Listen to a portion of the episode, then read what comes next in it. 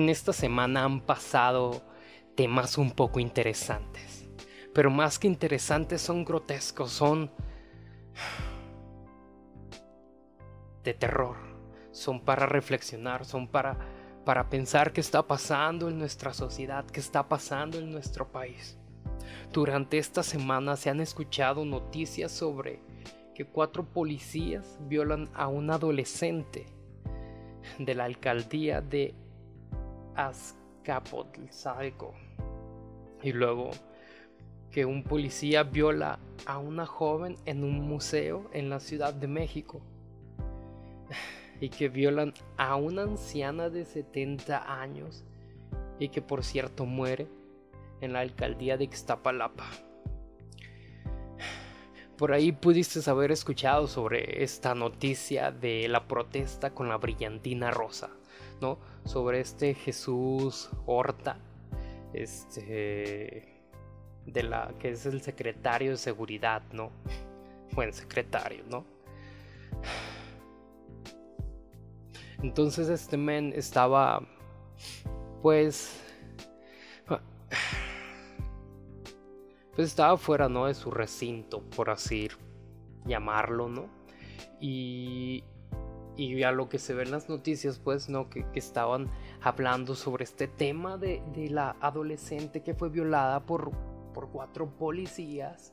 Este, pues e, está diciendo, ¿no? Que el caso no puede seguir, chalala, que, que los policías iban a volver a la acción.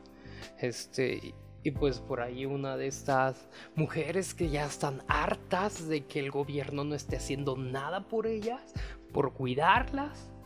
Este, entonces en manera de protesta le lanza brillantina rosa, ¿no? Que, que por cierto, pues la brillantina es muy complicada de, de quitártela, ¿no? Pero nunca se va a comparar con una violación. Nunca se va a comparar con un asesinato. Jamás. Pero bueno, ok. Entonces este vato que fue agredido con brillantina. Ay, llegué. Este, entonces, pues se mete a su, a su recinto, ¿no? Y se oculta ahí de, de, esta agresión de féminas. Eh, y pues total, estas chicas se vuelven locas, ¿no? Y, y rompen y, rayan y, vandalizan el recinto y varios por la ciudad. Y a los días sale Claudia Chembaum, que es la jefa de gobierno, diciendo que estas mujeres tienen que ser corregidas. O sea, olvidando, o sea, prestando atención sobre este acto vandálico, pero no prestando atención sobre los casos de violación. O sea, neta. O sea, neta, eso... Y yo sé que, que me estoy quejando al aire, ¿no? Porque probablemente tú que me escuchas, tú que me ves, concuerdas conmigo. Dices, oye, estoy contigo, Iman. Yo creo lo mismo que tú. Ok, va. Pero el problema no son los policías, amigo. El problema no es el gobierno. El problema no somos nosotros. Ok, espérate tantito. Take it easy, man. También anteriormente, meses atrás, estaba leyendo y viendo en voz sobre policías que estaban haciendo cosas buenas. Policías este, llevando a a un niño perdido a sus papás que lo olvidaron en un oxo, en una carretera. Este, un policía que, fue agredido totalmente por que creo que estaba defendiendo a una mujer o, cuidando, no sé, quiso ser asaltado a una mujer y el vato se metió y, salió todo, todo moqueado, ¿no? Todo, todo madreado. Pero así hay varias, varias noticias de policías que sí han hecho su trabajo. Sí, yo sé. Yo sé que el porcentaje de policías corruptos, de policías y de gobiernos, de gobernantes políticos, servidores públicos, yo sé que en su gran totalidad la mayoría son corruptos. están dañados, su corazón se ha desviado de lo que realmente tienen que hacer. ¿Por qué? Porque lo digo. Porque ellos ante un juramento, ante la bandera, ante la patria, ante Dios, porque meten a Dios en este juramento. Y dicen que van a proteger al ciudadano, que van a proteger al pueblo. Y por unos billetes. Por unos billetes se corrompen. Por unos gramos de drogas se corrompen. Entiendo que no les va muy bien, que, que, a veces los salarios no son muy buenos hablando de servidores públicos, hablando de policías, porque a los políticos pues... Neta, no sobrevivirías un día con mi salario. No, no lo harías. Pero no se trata de, de, hacer un reto, de decirte, a ver, vato, ponte las pilas o te vamos a derrocar. No, no, no se trata de eso. No, no es el enfoque. Solamente quiero, quiero decirte algo.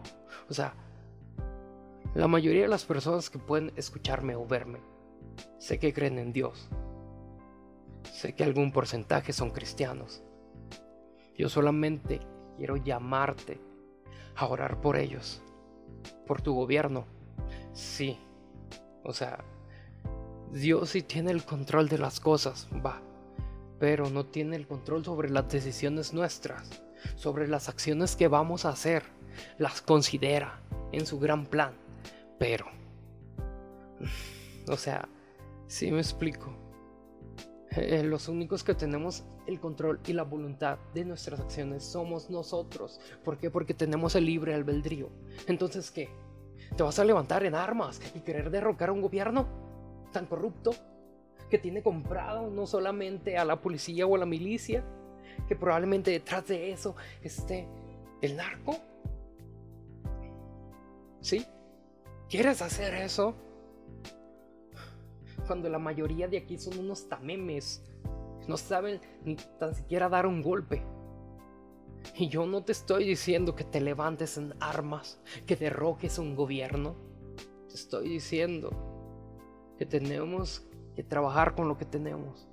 Tenemos el gobierno que nos tocó, que nos tocó entre comillas, porque porque nosotros votamos por ellos, la gran mayoría. Y es que sí, Estamos rodeados de personas inconscientes que no dimensionan las situaciones de nuestro país, que se están peleando de quién es el mejor político, que si la derecha, que si la izquierda, que otra vez el peje hizo, hizo sus cosas de abuelito, o que en, el sexenio pasado, que Peña Nieto era un tonto.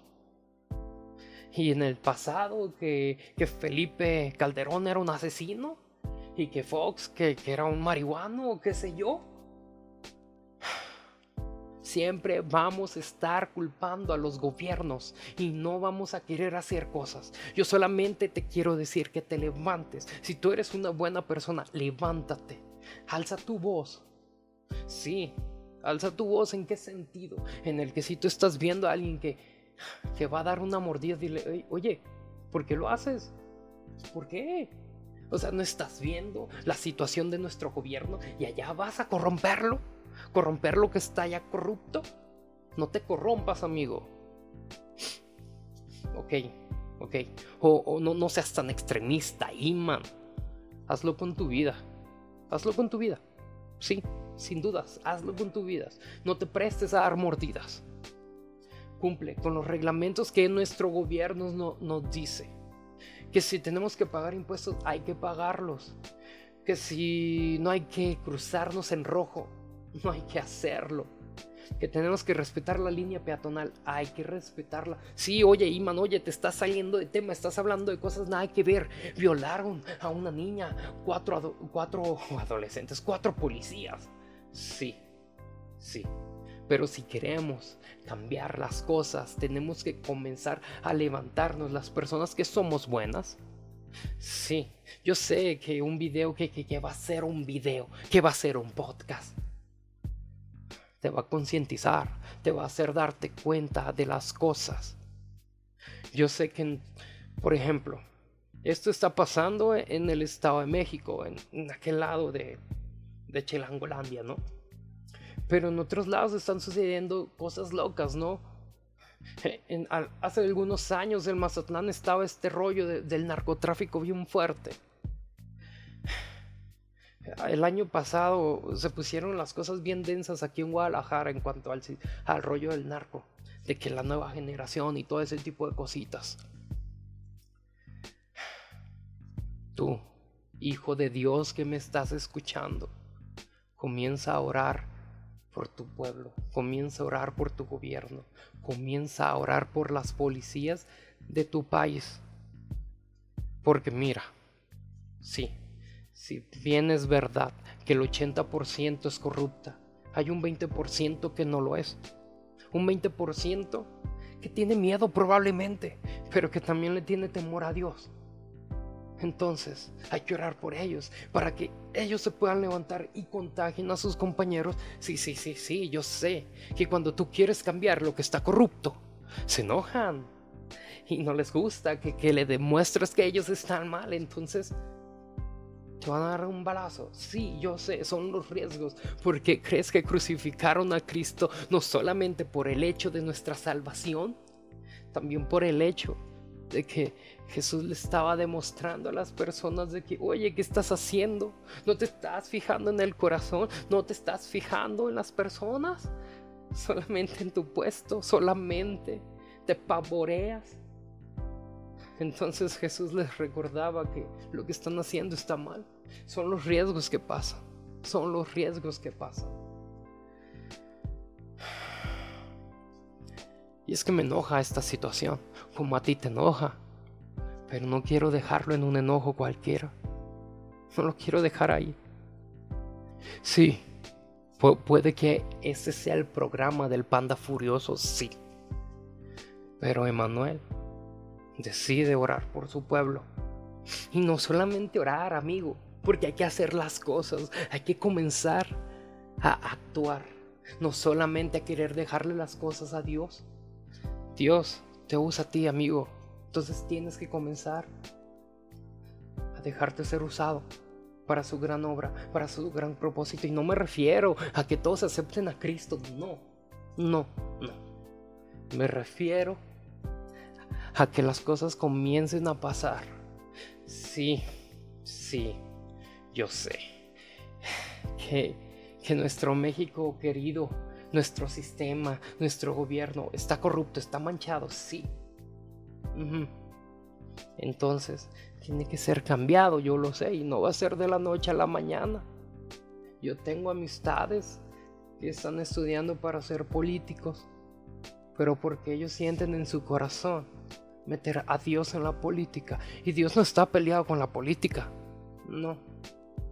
Porque porque los políticos cuidan de una tierra, cuidan de un pueblo. Entonces, creo que Dios tiene que estar ahí. ¿Por qué? Porque solamente Dios sabe dirigir. Solamente Dios es bueno. Tú y yo estamos expuestos a la maldad, a la corrupción. Estamos expuestos a, dañar a alguien. No somos exentos de ser buenas personas.